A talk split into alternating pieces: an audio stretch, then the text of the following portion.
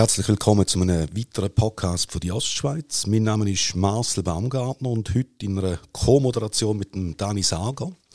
Wir begrüßen bei uns die beiden Nationalrätinnen und Ständeratskandidatinnen Barbara Gysi von der SP und Esther Friedli von der SVP. Herzlich willkommen.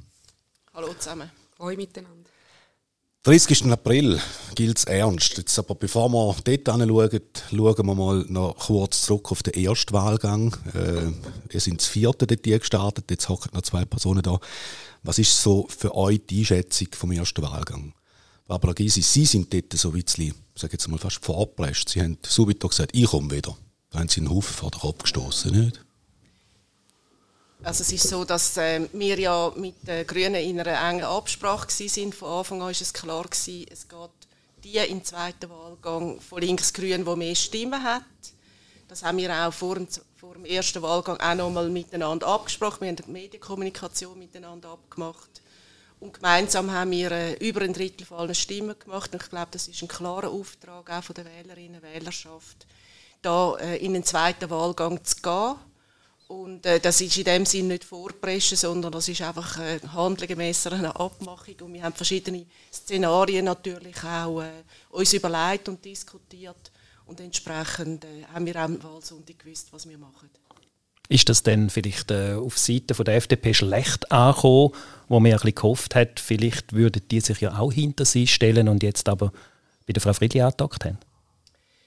Ja, ich meine, dass die FDP den Wunsch gehabt hat, den Sitz zurückzuholen, das ist ja total legitim. Und äh, dass dann auch eine Enttäuschung da ist, wenn das nicht gelingt, kann ich eigentlich auch verstehen. Aber es ist natürlich so, dass jetzt, wenn man die Lager auch vergleicht, hat natürlich, eben links-grün haben wir über ein Drittel gemacht von den Stimmen.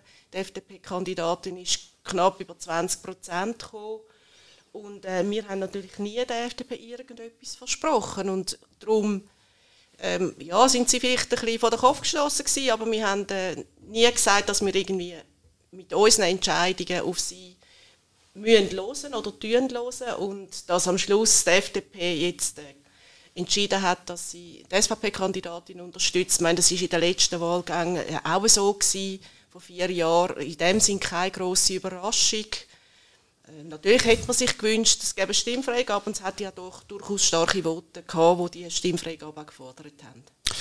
Esther Friedli, Sie haben wahrscheinlich, sage jetzt mal, gejubelt, oder? Die FDP weg und die SP kommt und jetzt heisst es äh, von diversen Seiten, die Esther Friedli, die marschiert oder marschiert, die geht mit dem Schlafwagen auf, auf Bern. Hey, abgerechnet wird am 30. April. Ich habe mich über das gute Resultat vom ersten Wahlgang gefreut äh, hat aufgezeigt, dass ich weit über die SVP-Wählerschaft hinweg Unterstützerinnen und Unterstützer hatte. Ich glaube, das ist namentlich ähm, aus dem Gewerbe, äh, aus der Landwirtschaft, aber ich habe auch relativ ein gutes Resultat im städtischen Umfeld gemacht. Das zeigt mir auf, dass meine politische Arbeit von den letzten Jahren, wo ich äh, in verschiedenen Themen sehr aktiv war, immer eine klare Position vertreten habe, aber auch versucht habe, sach- und lösungsorientierte Politik zu machen, dass das honoriert wird. Jetzt bin ich bis zum 30. April nochmal jeden Tag draußen, nochmal jeden Tag bei den Bürgerinnen und Bürgern im Kontakt, um aufzuzeigen, dass ich gerne das Amt als Ständerätin für den Kanton St. Gallen äh, übernehmen und abgerechnet wird erst am 30. April. Ich nehme die Wahl sehr ernst. Aber es könnte jetzt gleich sein, dass es so ein bisschen ähm, dass nach dem ersten Wahlgang so ein Anti-SVP-Reflex ja kommt, wo, wo man sagt, nein, um Gottes Willen nicht. Also kämpfen Sie gegen den jetzt auch im zweiten Wahlgang? Also ich spüre den nicht, aber da gibt es sicher, aber ich spüre den nicht. Ich spüre eigentlich sehr viel Unterstützung. Ich freue mich äh, jeden Tag, wenn ich unterwegs bin, beim Post irgendwo auf der Straße, wie sehr viele Leute das mich ansprechen, dass wir da ihre Unterstützung äh, kundtun, dass wir sie motivieren, meinen Weg weiterzugehen. Und äh, Jetzt habe ich noch die Unterstützung auch bekommen von der FDP. Das hat mich gefreut, auch von weiteren Verbänden. Aber äh, es ist natürlich schon wichtig, ich muss jetzt meine Wählerinnen und Wähler noch mal motivieren, am 30. April wirklich noch mal zu wählen und nicht sagen, ja, die wird sowieso gewählt.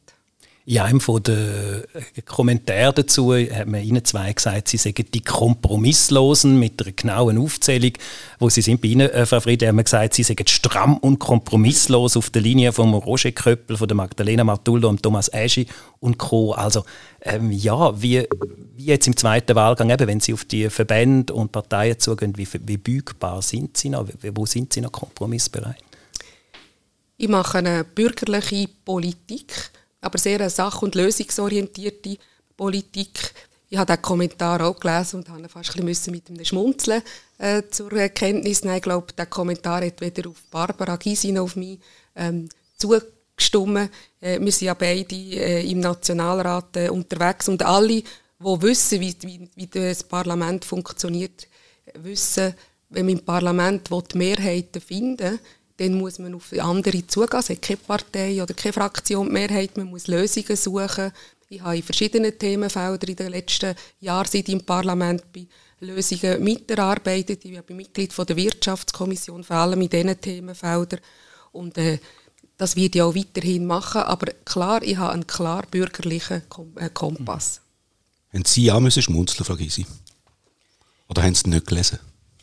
Ich habe den Kommentar äh, gelesen und ich denke, das sind natürlich, ähm, für Medien ist das spannend, wenn man das so äh, kann zuspitzen kann, aber ich glaube, man darf schon sagen, es geht natürlich um eine Richtungswahl, weil wir Programmchefin von der SVP in Ständerat wählen. Das ist natürlich schon auch ähm, ein Attribut oder auch eine Politik, wo meine Kolleginnen und Gegner im, im Wahlkampf äh, natürlich vertritt. Oder wird man weiterhin eine sozial-ökologische Stimme breit abgestützte Standesstimme, will man auch jemanden, der eine breite Exekutiverfahrung hat. Ich habe ja zwölf Jahre im Wieler Stadtrat arbeiten und dort auch sehr viele Vorlagen durchgebracht, sehr breit über Parteigrenzen hinweg können nach äh, Projekten auch vorwärts treiben und ich glaube in den letzten elf Jahren wo ich jetzt im Nationalrat bin, wo man sehr wohl natürlich ein bisschen pointierter wahrgenommen wird, weil dort ja, man nicht im eigenen Rahmen in dem Sinn redet, sondern immer eigentlich auch die Fraktionsmeinung vertritt, wenn man kann reden. Wir haben sehr strikte ähm, Vorgaben auch, wie man sich kann äußern jetzt von der Redezeiten. Und ich habe natürlich wichtige Vorlagen auch mitprägen, sechs äh, die Umsetzung jetzt von der Pflegeinitiative, Prämienentlastung, auch in der Altersvorsorge, Debatten, äh, vor allem auch die Altersvorsorge 2020, wo man ja eigentlich sehr eine gute Lösung erarbeitet hat, wo dann äh, FDP und SVP auch dagegen antreten sind. Ich denke, da habe ich eigentlich auch in all diesen Jahren gezeigt, dass ich sowohl fachlich kompetent bin, lösungsorientiert an die Sache angehe, aber ich habe natürlich auch ein Herzblut für die Themen. Es geht mir um gute Bedingungen, Rahmenbedingungen für die Menschen. Es geht mir aber auch um gute Rahmenbedingungen äh, jetzt für unsere Wirtschaft in der Gesellschaft und da, ja, da lohnt es sich auch dafür zu kämpfen und äh, ich glaube, wenn man nicht eben auch so ein bisschen mit Emotionen dabei ist, dann fehlt auch etwas. Jetzt sind ja ein paar Sachen in den letzten Wochen und Tagen gegangen, wo, wo neu sind eigentlich, wo jetzt außerhalb von diesen klassischen Themen sind. Das ist das ganze Bankenwesen. Oder zum zweiten Mal hat äh, der Bund mit Steuergeldern den Finanzplatz und den Wirtschaftsstandort Schweiz müssen retten, involviert Bundesrat, FINMA, Nationalbank. Die Turbo-Zwangsfusion oder die Notrettung, was ist Ihre Einschätzung, äh, vergesse ja, grundsätzlich äh, hat es vermutlich an dem Sonntag nicht mehr viele Optionen gegeben, oder? Also ähm, ist für den Standort, Wirtschaftsstandort Schweiz, für auch unsere vielen KMUs, die von diesen Banken ein Stück weit abhängen, auch äh, relevant. Es hat aber auch gezeigt, dass es im Prinzip auch ein Service Public ist, äh, dass wir gute Bankendienstleistungen haben. Auf der anderen Seite ist es ein massives Missmanagement, auch ein Selbstbedienungsladen gewesen, wenn man sieht, 30 Milliarden Boni sind ausgezahlt worden in den letzten Jahren. Das geht natürlich so nicht. Man hat wahrscheinlich viel zu spät eingegriffen. Und von dem her braucht es auch jetzt eine lückenlose Aufarbeitung. Einerseits, ähm, was die Finanzmarktaufsicht anbelangt, aber auch vom politischen Handeln und natürlich bei der Bank selber, weil schlussendlich die Hauptverantwortung trägt die Bank, dass es so weit gekommen ist. Und es zeigt einfach, wir müssen die Lehre dann daraus ziehen. Wir müssen sicher schauen, dass wir, ich sage jetzt mal, stabile Bankensituation auch haben. Das brauchen auch unsere KMUs, das braucht unsere Wirtschaft. Aber es kann sicher nicht so weitergehen, dass man einfach ja, Boni abzügelt, systemrelevante Banken. Aber generell braucht es Boni-Beschränkung, Äh, das werden wir sicher einfordern. Es braucht klarere Regulierungen, auch eine stärkere Eigenkapitalbasis. Und äh, ich glaube, wir müssen wirklich schauen, wie wir das Bankenwesen können, kann, wie das kann weiterentwickelt werden dass man vielleicht sogar eine Art Schweizer KMU-Bank, eine Schweizer Kantonalbank hat. Also, dass Ihr Parteipräsident äh, ja, da in die Runde ja, geworfen hat. Ich denke, da, wir müssen einfach stabile äh, Bankenverhältnisse haben für unsere Wirtschaft. Und was, ich, was wir jetzt zweimal haben müssen, eine Grossbank retten mit Staatsmilliarden, das ist wirklich ein Problem. Und wenn das dann dazu führt, dass der Spardruck, der da ist, auf andere auf der anderen Ebene noch, noch grösser wird, dann, dann kann es einfach nicht sein, dass ähm, Normalbürgerinnen, klein, wenig Verdienende, plötzlich dann ein Sparpaket müssen ausbaden und da, da, dagegen werden wir uns auf jeden Fall wehren. Boni-Beschränkung haben Sie angesprochen, Frau Friedli. Würden Sie das auch begrüßen? Ich glaube, man muss bei diesem Fall CS, ist mir wichtig, kurz herzuschauen, wo ist denn da, was ist denn da aus meiner Sicht oder wo ist die Ursache? Und ich glaube, die Ursache ist in dem, dass die Schweizer Grossbanken sehr, sehr in den 90er Jahren sehr sich auf Expansionskurs begeben haben, äh, in Amerika in den Investmentbanking-Teil eingestiegen sind. Und das ist ja jetzt der Teil, ähm, der dazu führt, äh, oder dazu geführt hat, dass die CS muss gerettet werden, weil das Schweizer CS-Bankengeschäft ist ja stabil. Das ist ja nicht dort, wo sie die Probleme haben. Und ähm, man hat ja bereits nach dem UBS-Debakel äh, oder nach der UBS-Rettung von 2008 hat sinnigerweise ähm, eine SP-SVP-Allianz gegeben, wo man gesagt hat, man sollte das Trennbankensystem einführen. Das heisst, dass man eigentlich die Grossbanken sollten das Schweizer Geschäft, und das ist das, was ja für uns systemrelevant ist, abtrennen von dem ganzen Hochrisikogeschäft im Bereich vom internationalen Investmentbanking. Und leider äh, ist das im Ständerat dazu mal gescheitert. Äh, und ich glaube, wenn man das gemacht hat, dann hat man wahrscheinlich heute ganz eine andere Situation. Dann wäre die Schweiz CS, die Schweizer CS und der, äh, das äh, internationale Geschäft. Und jetzt müssen eigentlich die Schweizer Steuerzahlerinnen und Steuerzahler für das internationale Geschäft gerade stehen. Und das ist sehr unschön. Und da ist aus meiner Sicht schon die Hauptverantwortung bei den CS, bei den Führungspersonen, bei den Führungsgremien von der CS. Aber ich glaube, bevor man jetzt voreilig Schlüsse zieht, was man denn jetzt neu regulieren sollte, muss man wirklich heranschauen, man muss das genau analysieren. Äh, wir unterstützen auch einen PUC, damit man wirklich die Aufarbeitung machen kann. Ähm, was, hat, äh, was hat die Behörde versagt, wo hat die Behörde mehr müssen heranschauen, aber damit man auch noch mal heranschaut, wo ist denn eigentlich bei den Führungsgremien von der CS, ähm, wo haben die ähm, versagt. Und ich glaube, das ist jetzt sich über Jahre angebannt. Das ist ja jetzt nicht äh, von heute auf morgen gekommen. Und ich glaube auch, wahrscheinlich hat man da an diesem Wochenende äh, die Schweizer Behörden gar nicht mehr grosse andere Varianten gehabt, äh, als jetzt wirklich vor allem zur Sicherung vom Schweizer äh, Finanzplatz und zur Sicherung vom Schweizer Bankensystem jetzt eigentlich CS da zu retten und die Übernahme mit der ähm, UBS zu machen. Jetzt noch in Bezug auf Boni, ich glaube, ein generelles Verbot für alle Banken das wäre ähm, jetzt übertrieben. Es gibt ja ganz viele Banken, wo, wo ihr Geschäft äh, sehr, sehr ernst nehmen, sehr seriös nehmen. Aber man muss sicher schauen auf die Auszahlung der Boni äh, bei der CS. Da äh, hat ja jetzt die CS-Spitze doch auch noch wieder einen Rückzieher gemacht und gemerkt, die Boni, die sie jetzt noch auszahlen wollen, ähm, das wäre ähm, nicht opportun. Auch der Bundesrat hat ja gesagt, die Boni dürfen jetzt, die noch nicht ausgezahlt wurden, sie dürfen nicht ausgezahlt werden. Und man muss sicher in der Aufarbeitung nochmal heranschauen, was ist die Boni-Politik der CS gewesen. Müssen wir dann auch äh, Rückforderung stellen? Also quasi die Boni, die bereits ausgezahlt worden sind, dass da quasi das Geld wieder retto fließt? Ja, also das fordern wir ganz klar von der SP her.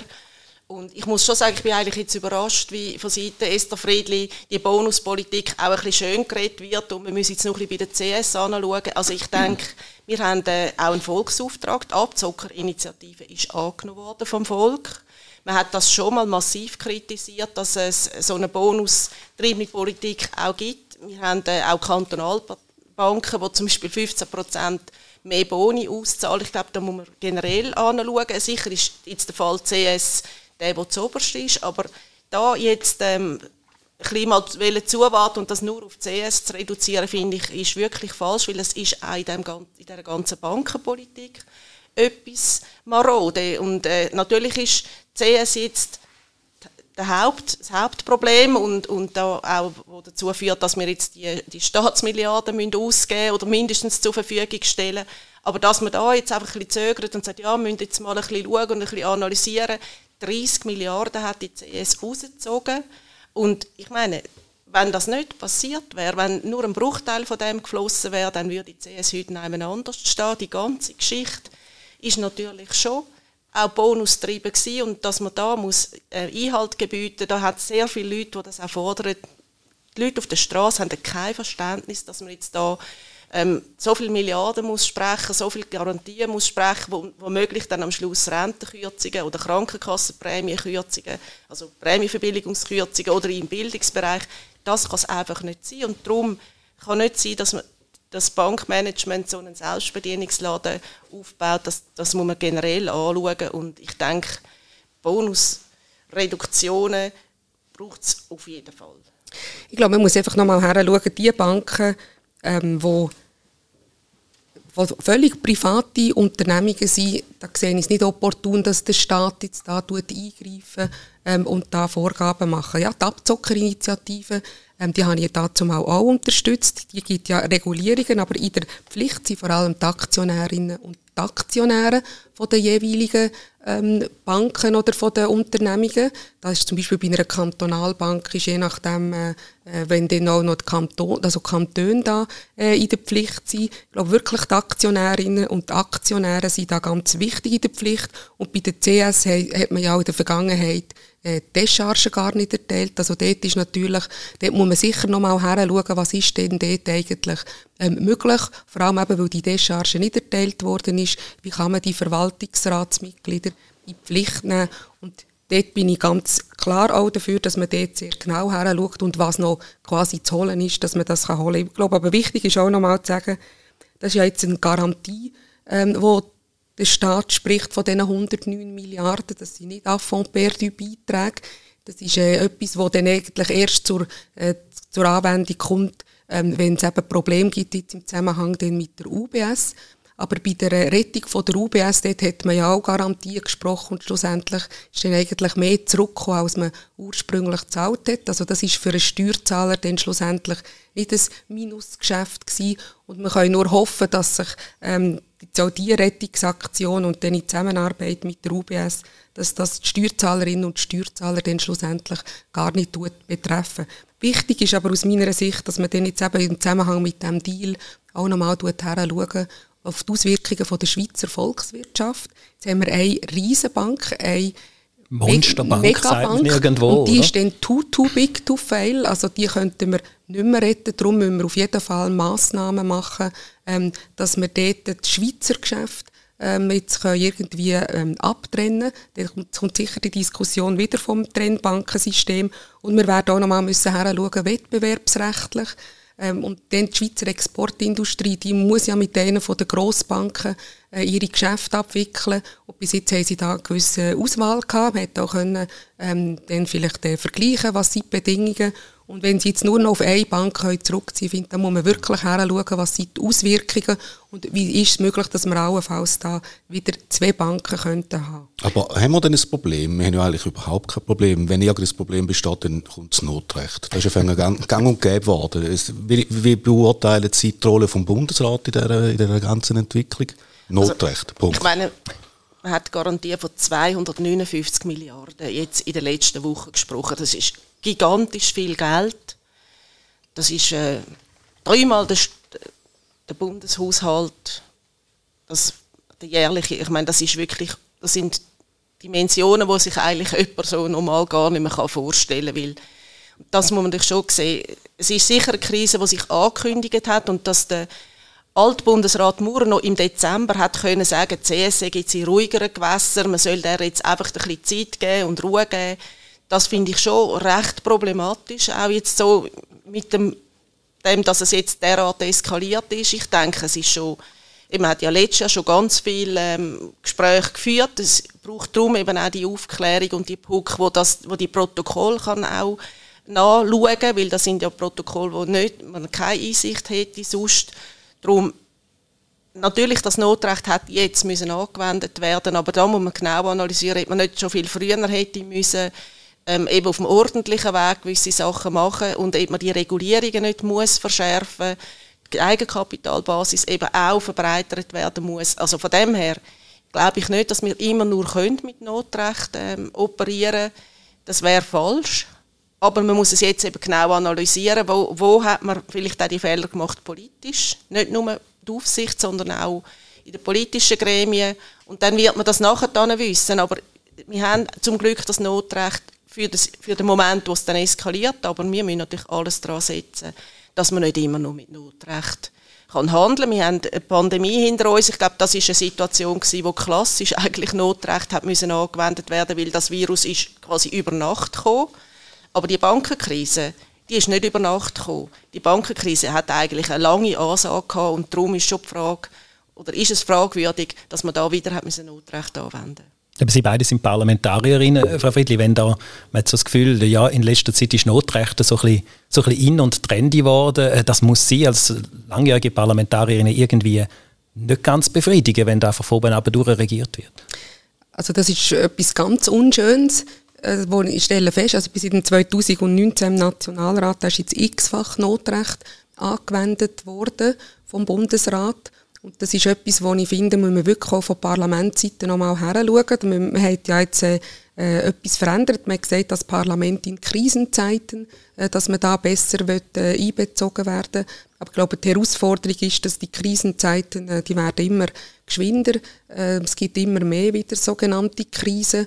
Und dort müssen wir sicher äh, in den Parlamentsgremien das nochmal anschauen, wie kann man uns besser einbinden. Es gibt ja die Finanzdelegation, die an diesem Sonntag den auch Takt hat und die Gelder eigentlich gesprochen hat. Äh, die hat sich da informieren und dort ist sicher das Parlament einbezogen worden, aber das sind äh, nur wenige Personen vom Parlament. Darum man muss schon schauen, dass man eben wirklich so wenig wie möglich Notrecht anwendet schließen wir nachher das Thema ab, aber es ist, jetzt sehr viel von Vertrauen geredet. Überall muss man jetzt Vertrauen haben, Vertrauen, meine, man setzt auch Vertrauen in sie zwei, äh, je nachdem wer, dass man dann am Schluss äh, die Stimme gibt in Bern. Vertrauen ist ein großes Wort äh, in dem Zusammenhang. Wie kann man jetzt wieder in die Gremien, in den Finanzplatz äh, den Wählerinnen und Wählern Vertrauen aufbauen, also einfach sagen, ja komm, das ist eh alles marode, machen die alle was was wollen. Das ist etwas, wo, wo essentiell ist mit dem Vertrauen. Also aus meiner Sicht ist es zentral, dass jetzt auch ein gewisser Kulturwandel und Vorbildfunktion von den Grossbanken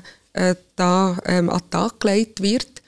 Mich hat gefreut jetzt der Wechsel jetzt wieder zum Sergio Armotti äh, bei der UBS. Das hat aus meiner Sicht jetzt schon mal einen ersten Vertrauens ähm, oder einen Vertrauensakt. Ich habe mit Herrn Ermotti ein paar Mal in meiner Funktion als Mitglied von der Wirtschaftskommission mich austauschen. Aber es ist mit dem nicht gemacht. Also man muss wirklich, jetzt ist der Beweis natürlich, müssen sie auch antreten, auch von Seiten der UBS, dass man mit dieser Boni-Politik sorgfältiger umgeht, dass man sich bewusst ist, was für eine Verantwortung dass man da trägt dass man mit gutem Beispiel auch vorausgeht. Ich glaube, das ist ganz wichtig, jetzt, dass man das alle, alle Schritte auch sehr sorgfältig abwägen. Stichwort Vertrauen, Frau Gysi. Ja, für mich ist ganz klar, dass man jetzt äh, die totale Transparenz auch muss gewähren, Information, informieren und transparent auch sein. Ich glaube, das ist wirklich wichtig und zwar breit, nicht einfach nur in einem extrem kleinen Kreis, weil damit man Vertrauen aufbauen kann, muss man eben auch informiert sein. Und es lange nicht, einfach den CEO auszuwechseln. Notabene hat der Ermotti die UBS dort mal auf einen massiven Wachstumskurs gebracht. Er hat die grösste Bank weltweit werden, also die UBS zur grössten Bank weltweit machen. Ob er jetzt dann wirklich der Richtige ist, mit dieser Haltung bin ich auch nicht ganz sicher. Es ist eigentlich nicht schlecht, jemand, der Schweizer Verhältnisse sehr gut kennt und das ist ja wahrscheinlich auch kein Zufall, dass man ihn geholt hat damit man eben auch vor allem in die bürgerlichen Kreise rein gut kann lobbyieren kann, damit man eben nicht mehr Regulierungen will. Mal hat sich ja die UBS und der Herr Motti massiv gegen mehr Regulierungen gewehrt. Und das ist für mich nicht unbedingt nur vertrauensbildend und dass man nach ein paar wenige Tage nach dem grossen Deal schon den CEO auswechselt, ist jetzt auch nicht primär vertrauensfördernde Massnahme, wenn es jemand ist, ähm, wo man schon kennt. Aber von dem her, ich finde, sie müssen jetzt offenlegen, schonungslos, was gegangen ist. Und äh, es geht nicht einfach um Vorbildfunktion. Sie müssen, vor, sie müssen jetzt handeln, sie müssen die Boni abschrauben, sie müssen klar zeigen, dass sie einen anderen Kurs einschlagen wollen, dann kann man Vertrauen aufbauen und nicht einfach ein bisschen Wischiwaschi. Sehr gut. Äh, damit beenden wir den ersten Teil dieser Debatte. Herzlichen Dank. Wir werden eine Fortsetzung machen mit Themen wie Neutralität, äh, Ukraine-Krieg, Europapolitik und äh, sind gespannt, was die beiden Damen zu diesen Bereich zu sagen haben. Herzlichen Dank für das Gespräch.